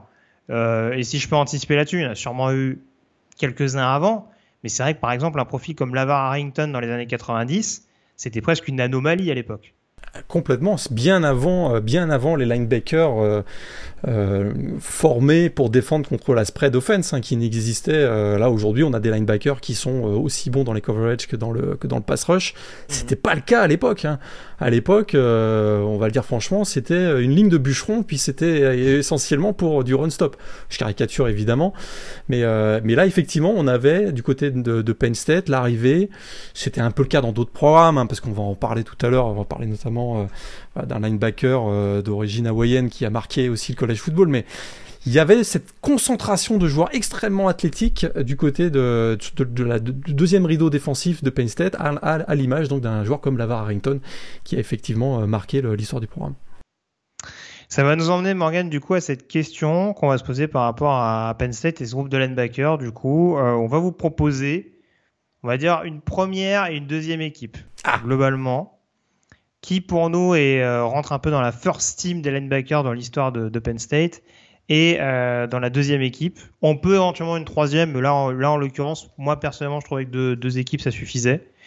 Euh, et j'ai essayé de mélanger un petit peu ça de mon côté en prenant le prisme vraiment college football et NFL. Donc est-ce que tu veux lancer les hostilités, Morgan Je lance les hostilités. Alors, donne-nous de, ta première et ta deuxième équipe dans la foulée. Comme ça, au moins, ça va être moins. Ça, ça va prêter moins à confusion pour les auditeurs. Alors, First Team, je commence par tout bien tout honneur. Jack Ham, euh, voilà, il incarne vraiment à lui tout seul cette période euh, fantastique pour le programme de, Penn State avec un bilan donc de 29-3 lors de son passage et plus de 250 yards en, de pardon 250 plaquages en carrière. Jack Ham pour moi c'est vraiment voilà le début, c'est la genèse euh, du, linebacker You et dans cette first team j'ajoute Lavar Harrington bien sûr et, et un joueur que j'ai vraiment beaucoup, beaucoup, beaucoup aimé dans le milieu des années 2000, Dan Connor. Dan Connor, euh, gros, gros, gros frappeur. D'ailleurs, c'est encore aujourd'hui euh, le, le plus gros. Euh, voilà, historiquement, il a réussi le plus, le plus grand nombre de, plaquages sous le maillot de Penn State avec 419 plaquages en, carrière. Aucun autre joueur n'a fait, fait mieux. Et il, formait un trio de fous à l'époque avec Paul Pozluzny et Sean Hill. Et tu sais quoi? Dans ma deuxième équipe, j'ai, dans ma seconde team, j'ai Paul Pozluzny, qui est vraiment un joueur fantastique aussi, un deuxième tour de draft, euh, pro bowler, celui qu'on appelait Poz, euh, qui a gagné, euh, qui a d'ailleurs gagné deux fois le Chuck Bednarik Award comme top defensive player donc au niveau college football. Et dans cette deuxième équipe, ben écoute, j'ajoute Shane Candlan, leader de la défense des Lions dans les années 80 qui avait notamment euh, été euh, sensationnel lors du deuxième titre national des, euh, de, Penn State. Donc j'ajoute Shane Conlan et puis je termine avec. Ah, j'ai beaucoup hésité là mon cœur entre, entre l'ancien Dennis Handcots qui a quand même marqué avec Jack Ham les années 70 de Penn State ou un joueur comme Michael Mauti ou Navarro Bowman, mais j'ai quand même choisi Dennis Handcots. Donc je résume ma first team Lavar Harrington, Dan Connor, Jack Ham, ma, seconde team, Paul Pozluzny, Chen Conlan et Dennis Onkots. Alors, il n'y a pas beaucoup de différence avec ce que tu as mis. Je vais me faire beaucoup de copains, je pense, en, en disant ça, parce que j'ai pris des. On va dire que j'ai sélectionné en fonction des, des, profils et des positions. Ok. Euh, alors dans la première équipe, globalement, je te rejoins. J'avais euh, j'avais Lavar Harrington, j'avais Jack Ham euh, dans le premier chapeau et du coup j'ai plus été sur Pozluzny que sur euh, que sur Connor dans le côté middle linebacker. Connor est dans ma deuxième équipe avec Shane Conlan. là, j'avoue que j'ai hésité à mettre Dennis Oncots également. et si je veux vraiment être polémique. Oh non dans ma deuxième équipe, j'ai mis Micah Parsons. Un profil Lavar Harrington, c'est le même profil. Tu peux pas mettre Micah Parsons devant un joueur comme Navarro Bowman ou Sean Lee, même Michael Motik.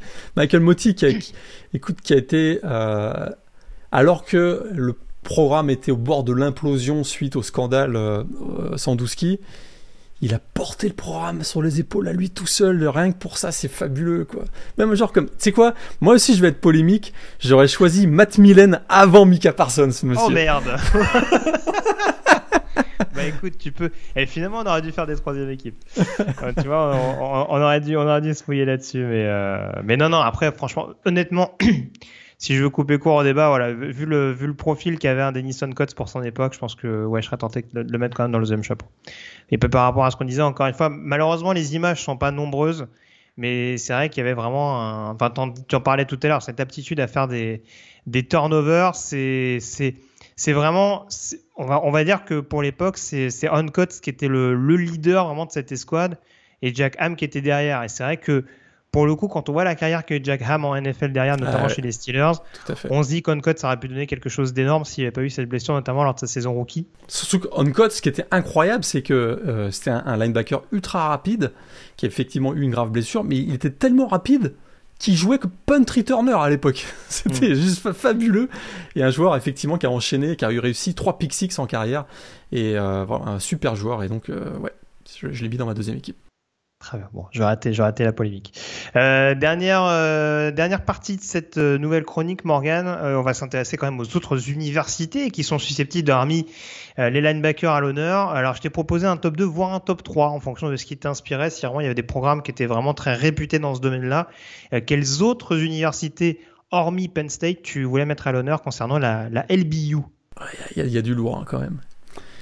Il y a une fac qui a contesté euh, littéralement cette appellation de linebacker U et qui fait partie de la Big, euh, de la Big Ten, c'est Ohio State. Et c'est vrai qu'Ohio State a eu euh, des, très grands linebackers, hein, 12, 12, joueurs qui ont été sélectionnés dans la First Team All-American en, passe de, en passant de, Mike Vrabel à Andy Katzenmoyer, Steve Tovar, Edgy Hawk aussi dans les dernières années, même James Laurinaitis aussi qui a été un fantastique linebacker. Mais USC, oui. USC d'ailleurs, qui est la fac qui a eu le plus de linebackers draftés par la NFL. Euh, et puis là, là les, noms les noms, ça fait rêver. Hein. Junior CO, Willie McInnes, Chris Claiborne, euh, Keith Rivers, qui était un gros, gros, gros frappeur, euh, Ray Mawaloga, bien sûr, Mawuloga, bien sûr, et puis même Jack Del Rio, hein, qui a été un très, très grand linebacker euh, à son époque avec les, les Trojans. Là, USC et Ohio State, c'est très, très costaud. Il y en a peut-être une autre aussi dans le sud-est des États-Unis dont tu veux peut-être nous parler? Tu penses à qui? À Miami? Miami, ouais, voilà. Bah, avec euh, notamment Ray Lewis. Après, j'ai pas tous les noms en, tête, mais oui, ça fait partie notamment. C'est vrai que Miami, c'est compliqué. Et je pense que sur beaucoup de chroniques, on va être là à se dire, euh, ils, vont être classés, mais pas gagnants, parce qu'il y a tellement de, il y a tellement de, de, de, comment dire, de, de secteurs en l'occurrence où durant les belles années, ils ont été capables de, de recruter. Mais, euh, mais oui, oui, c'est vrai qu'il y, a eu beaucoup de, il y a eu beaucoup de, de recrues importantes au, au fil des années. Mais Miami, je pense qu'on va peut-être en parler la semaine prochaine. J'ai un petit feeling là-dessus. Ah ouais? ah d'accord. On, parlera, je crois, des Titans. Donc, euh, je pense qu'il y aura mention de, Miami, mais oui, il y en a d'autres. Euh, en, off, j'avais parlé d'Alabama aussi pendant, pendant, une certaine époque, et ça a repris notamment, euh, surtout au début des années, Nick Saban. Mhm. je dis moins maintenant parce que c'est vrai que par exemple en NFL, on voit que c'est un peu moins, c'est un peu moins marqué, mais encore une fois la carrière des joueurs universitaires euh, ne se résume pas que leur, prestation en NFL, même si ça aide à rentrer, on dirait, dans la mémoire collective. Euh, et puis c'est vrai qu'Oklahoma, notamment, euh, en a sorti quelques-uns également au, cours de l'histoire. Donc, donc voilà, c'est vrai qu'il y, y, a certaines facs, mais voilà, Penn State, encore une fois, il y a un côté un petit peu plus historique parce que c'est vrai que mine de rien, ils sont justement un petit peu plus mis sur le côté, on dira, ces dernières années par rapport au programme qu'on a déjà évoqué, justement, de par cette capacité à sortir des joueurs euh, draftés. Euh, il y a eu notamment un gros, gros coup de mou fin des années 2000, début des années 2010, euh, justement dans la période Michael Motti dont tu parlais tout à l'heure. Et, malgré tout, c'est ce qui fait qu'on peut vraiment qualifier Penn State de linebacker U, c'est sur la durée, c'est la constance. Hein, malgré les époques où il y a du moins bon, ils produisent depuis 40 ans, depuis 45 ans. Il, voilà, il y a beaucoup de très très bons linebackers à sortir de cette fac. Même, tu vois, les dernières années, bah, ils sortent un, un Micah Parsons. Et... Oui, puis, puis, oui, puis c'est ce que j'allais dire, ça fait aussi écho à leur saison dernière, parce que c'est vrai qu'on retient notamment un Jaquan Brisker, par exemple, sur le dernier rideau. Mais quand tu vois le, les énormes saisons qui sont réalisées par, par Brandon Smith, par, par Brooks également euh, à ses côtés, euh, il y en a beaucoup qui sont très très curieux de voir ce que va donner un, un Curtis Jacobs dans, les, dans les mois à venir. Donc, euh, donc oui, ça reste malgré tout une place où le poste de linebacker est pas non plus euh, et c'est pas un, all plugger, on va dire. C'est pas. Exact. je, reprends l'expression anglaise, mais du coup, voilà, c'est pas un boucheur de trous. C'est voilà, c'est un joueur dont on sait qu'il va être capable de, de performer même si voilà il y a peut-être pas même si en fonction des époques ça c'est pas aussi imposant on dira en termes en termes de quantité que dans d'autres programmes ça ça a rarement déçu au cours de l'histoire et puis il y a cet amour du maillot à Penn State, puisque vous le savez, on n'a pas le nom inscrit, le nom du joueur inscrit dans le dos. Donc c'est vraiment voilà, on joue pour le maillot et puis ça, a comme conséquence que on développe des joueurs extrêmement euh, efficaces, notamment sur le deuxième rideau défensif. Tout à fait. Bon, comme je disais, donc la semaine prochaine, on repart sur, euh, sur le poste de Tiden. Alors j'ai cité Miami, on ira peut-être un peu plus au nord un peu plus, probablement, un peu plus à l'est. Probablement un petit tour dans, ouais, dans l'Indiana. Plus, plus, près des églises. Dans l'Indiana, genre. bon, bref. Euh, voilà ce qu'on pouvait dire. Donc, on enchaîne dès à présent avec la preview de cette troisième semaine.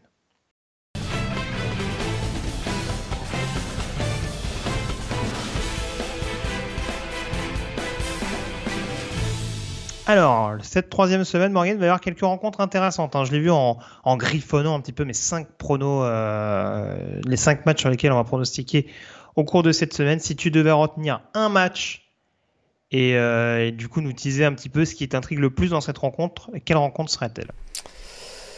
Euh, il y a quoi il y, a, deux matchs entre équipes classées, si je me, si je me trompe pas. Il y en a au moins deux avec le changement, je sais. Ouais, BYU à Oregon et euh, Miami à Texas A&M. Ouais.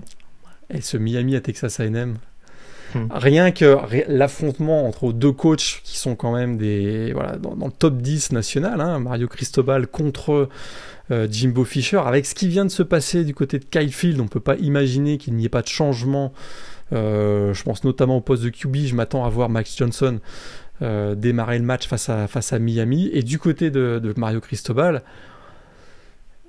là il y a une occasion en or de, voilà, ils sont classés 13e maintenant, une occasion en or de réussir, de frapper fort, de faire un gros coup et de dire à Clemson euh, on est là, on est là et comptez sur nous. Euh, Miami cette année, on joue pas seulement euh, un ball game, on joue le titre de conférence et c'est une occasion en or de démontrer que Miami a peut-être voilà, franchi un cap. Et j'ai vraiment hâte de voir Tyler Van Dyke face à la défense, notamment de, Texas A&M. C'est vraiment un match qui, à mon avis, peut se sentir à poudre avec un scénario qui pourrait être assez, explosif du côté de College Station. Kimbo Fischer et Mario Cristobal, on rappelle deux assistants de Nick Saban. Hein. On y revient toujours. Hein, on y revient toujours. Voilà, c'est un peu ça. L'histoire est en marche. Euh, donc le calendrier au cours de cette semaine, donc ça redémarrera donc dans la nuit euh, de vendredi à samedi. Hein, euh, pour l'instant, on reste assez sage. Hein, la Mac, pour l'instant, préfère jouer le week-end. Les matchs le mardi et le mercredi reviendront assez vite, on n'en doute pas. Euh, donc ça commencera dans la nuit de vendredi à samedi à 1h30 du matin avec notamment la confrontation entre Louisville et Florida State. Apparemment Louisville, ils ont un forfait vendredi. Euh, leur déplacement du côté de, UCF. On espère que ce sera de meilleure qualité en l'occurrence. Et dans le même temps, ou en tout cas un tout petit peu plus tard, à 2h du matin, on aura Wyoming contre Air Force. Euh, déjà donc une confrontation intra-Mountain West avec une équipe de Wisconsin, qui, de Wyoming pardon, qui s'est légèrement repris. Une équipe d'Air Force qui, on l'a dit tout à l'heure, euh, tourne à plein régime, notamment après sa victoire face à Colorado. Euh, les rencontres samedi à 17h, Virginia Tech et Wilfried Penney qui recevront Wofford, programme de 1AA. On aura le déplacement à 18h de Georgia qui sera très intrigant sur le terrain de, South Carolina. Hein. Les Bulldogs seront bien sûr favoris, mais euh, South Carolina, attention, ça peut être une équipe qui peut éventuellement. Euh, ouais, Spencer Rattler va, démolir la défense de Georgia. Non, mais une équipe qui peut aller marquer un touchdown, quoi. je plaisante. C'est les standards maintenant, hein, quand tu joues Georgia, c'est déjà de marquer un TD. Hein. South Carolina avait battu Georgia il y a quelques années, tu te souviens hein Tout à fait, oui, oui. Bah, ça commence à remonter. ça commence à remonter, ouais, mais. à 18h, toujours Michigan qui recevra Yukon. Je l'ai pas dit tout à l'heure, mais Yukon, ça a perdu, je crois, ce week-end. Bah, ils ont, ah oui, ils ont perdu contre Syracuse. Ils perdent contre Syracuse à domicile. Euh, UMass a perdu aussi, hein, donc euh, dans, notre, petit chouchou de la, de la des indépendants. en tout cas, les vieux briscards head coach là. Euh, Yukon, euh, ça sera en déplacement du côté de Michigan. Euh, Nebraska, on en parlait tout à l'heure. Donc pour la première, sans Scott Frost, nouvellement coaché donc par Mikey Joseph, ce sera face à Oklahoma. Du côté de Lincoln pour le match revanche, on dira, de la saison dernière où Oklahoma s'était imposé du côté de Norman. Toujours à 18h, Kentucky, désormais classé numéro 9, qui recevra Youngstown State, the Cradle of Coach, programme de FCS pour ceux qui ne le sauraient pas. donc match a priori dans les corps des Wildcats, hein, même si on sort d'un week-end où il y a eu beaucoup de surprises. Baylor, numéro 17, qui recevra Texas State et Lane Hatcher. Oh là là là, oh, oh l'upset alerte. Oh, l'upset alerte du côté de Waco. Non, non, pas du tout. J'y crois pas trop. à 18h, on aura un très intrigant Syracuse-Purdue. Pour ceux que ça intéresse, hein, euh, il n'y a pas d'équipe classée en l'occurrence, mais deux équipes qui pourraient être des petits poils à gratter dans leur, dans leurs conférences respectives. Donc ça, ce sera encore une fois à 18h heure française. Un petit peu plus tard, à 20h, on aura UCLA qui recevra South Alabama, Iowa State qui recevra Ohio. Notre-Dame et Marcus Freeman, donc il cherchera à obtenir sa première victoire en tant que head coach des Fighting Irish euh, à l'occasion de la venue de California. Euh, California, je l'ai pas dit tout à l'heure, ça s'est imposé euh, bah, de manière un peu pénible hein, contre UNLV. Euh, victoire 20 à 14 ce week-end. 21h30, donc Oregon qui recevra BYU du côté de. On aura Ole Miss en déplacement du côté de Georgia Tech, donc à Atlanta. Auburn contre Penn State. Je ne sais pas si ça peut être un upset alerte, mais euh, en tout cas, euh, attention à Penn State lors de ce déplacement euh, du côté du Jordan Air Stadium face au coéquipier de Jeffrey Mba. un petit peu plus tard également, à 22h, Alabama numéro 2, donc qui recevra Louisiana Monroe pour tenter de reprendre la tête de l'AP Top 25. On aura Houston contre Kansas. Hein. Attention, qui aurait cru que ce serait une affiche en troisième semaine? Exact, exact. Wake Forest contre Liberty, ça ce sera à 23h un petit peu plus tard. On a également LSU contre Mississippi State euh, à minuit, Ohio State contre Toledo à 1h du matin, à la même heure Oklahoma State contre Arkansas Pine Bluff, programme de 1AA, et Arkansas contre Missouri State, oh, oh. autre programme de 1AA. Le retour oh, oh, oh. à Fayetteville. Ah, alors ça, ça va être intéressant. Missouri State, équipe dont il faut se méfier. Hein. Tout à fait. Méfiez-vous. Et alors là, Bobby, Bobby is back à Arkansas. Ça, c'est, ça, c'est alors, l'histoire croustillant. l'histoire ne dit pas si les joueurs de Missouri State euh, feront le déplacement en moto. En moto. Moi, ça, je m'en doutais que ça allait euh, sortir. j'étais obligé. Contractuellement, j'étais obligé. Mais euh, non, non, je, ne doute pas que les fans des Razorbacks vont réserver un accueil digne de ce nom à Bobby Petrino. Mais sans, sans vouloir trop polémiquer et ressortir les dossiers, on, on lui reprochait pas tellement d'avoir roulé en moto. On lui, reprochait d'être accompagné avec quelqu'un avec qui il n'aurait pas bah, dû être accompagné. oui, oui, mais ça après. Euh, on va pas trop rentrer dans les détails, mais oui, c'est ce qui rend l'anecdote croustillante. C'est ça, c'était, c'était pas madame.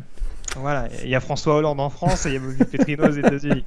Bon, bref, euh, à 1h du matin, toujours, donc Tennessee qui recevra Akron. On aura également un NC State Texas Tech qui peut être intrigant. Alors, je ne vais pas aller jusqu'à upset alert, même si NC State ne nous a pas totalement rassuré à, East Carolina. Mais euh, en tout cas, à voir si les Red Raiders donnent un peu de fil à retordre euh, aux joueurs de Dave Doran. Euh, un petit peu plus tard, à 1h30 du matin, Washington, Michigan State. Upset alert, monsieur Lagré. Upset alert sur Washington, Michigan State. Michigan State, classé numéro 11. On aura l'occasion d'en reparler dans quelques secondes. Je suis pas loin d'être d'accord. On va en reparler. Florida à 1h30 également qui recevra South Florida, Pittsburgh en déplacement euh, du côté de Western Michigan euh, à 1h30 du matin. On pourra, essayer, on, pourra, essayer de voir si Iowa peut marquer plus de 7 points contre Nevada. Ça peut être un petit challenge à suivre. Euh, un petit Maryland SMU qui peut être, là, ça, ça va être, plutôt sympa à voir. Ouais, celui-là, il devrait y avoir des points. Il devrait y avoir des points. Il devrait vraiment y avoir des points. L'attaque de Maryland qui cartonne très très bien. Là, c'est leur dernier match euh, hors conférence. On va voir s'ils réussissent à garder le même niveau quand euh, les matchs de Big Ten vont arriver. Mais euh, face à SMU, ça pourrait être vraiment très intéressant, effectivement. Tout à fait. Et puis donc à 2h, Clemson qui recevra Louisiana Tech, Texas contre UTSA. Attention au petit piège, hein, même si on a vu que Texas pouvait proposer un contenu de, bonne qualité contre Alabama. le Texas A&M Miami dont on parlait tout à l'heure, ce sera à 3h du matin. Utah contre San Diego State à 4h. Je crois que c'est une revanche de la saison dernière où les Aztecs avait battu Utah euh, en tout début de saison. Et puis on aura également euh, Arizona, USC euh, contre Fresno State, ce sera à 4h30 du matin. Arizona, oui, qui recevra quand même North Dakota State. ça peut être une petite curiosité, voir si vraiment Arizona peut peut confirmer son bon début de saison quand même malgré tout face à la place forte de la 1AA. Donc ce sera intéressant à suivre. Les 5 pronostics de la semaine Morgan, on commence avec le premier match LSU contre Mississippi State. J'y vais avec Alessio. Mississippi State. J'en étais sûr. Match numéro 2, j'ai un peu vendu mon pronostic. Washington contre Michigan State, j'ai dit Washington. Moi aussi, j'ai vendu mon. j'ai dit Washington. Tu dis Washington également. Euh, le match numéro 3, Auburn Penn State. Alors j'y vais avec Penn State, mais alors, franchement, ça pue l'upset alert ce match. hein. Auburn, c'est laborieux en attaque encore. Je vais, je dis Penn State. Match numéro 4, Oregon contre BYU. Oregon pour moi. Euh, non, BYU. Très bien. BYU J'aime- et, et, J'aime quand on me dit ça en corrigeant. Non, tu t'es trompé. et, et, et, B- et attends, attends, attends, parce que et BYU assez facilement. Oh, dis donc. D'accord, très bien. Très bien, très bien, très bien. J'aime ton optimisme sur Brigham Young. Euh, et puis Texas A&M Miami, donc pour finir. Il est pas facile celui-là. hein. Moi je dis tant qu'à faire. Moi, aussi, j'ai envie de dire, tant qu'à faire. Ah, Là, c'est le cœur qui parle. là. Tant qu'à faire. euh, Allez, let's go, Tyler. Victoire de Miami. Victoire de Miami à Texas A&M. Bon, voilà ce qu'on pouvait dire en tout cas sur cette deuxième et sur cette troisième semaine de saison régulière. Merci à tous euh, d'avoir été avec nous. Merci Morgan, surtout d'avoir été en ma compagnie. Et on se retrouve donc la semaine prochaine pour euh, analyser tout ça en détail et revenir notamment sur euh, la chronique fidèle au poste pour s'intéresser donc au Tiden. Euh, N'hésitez pas d'ailleurs peut-être en amont sur les réseaux à nous laisser peut-être votre, euh, votre première ou deuxième équipe euh, tant qu'à faire. Maintenant, que vous savez Ouais. qu'on parlera de, de Notre-Dame et des Tiden, n'hésitez pas potentiellement à nous laisser votre liste de préférences. Merci encore et puis passez en tout cas d'ici là une très bonne semaine et à très vite dans le podcast Ball. Salut à tous. Salut à tous.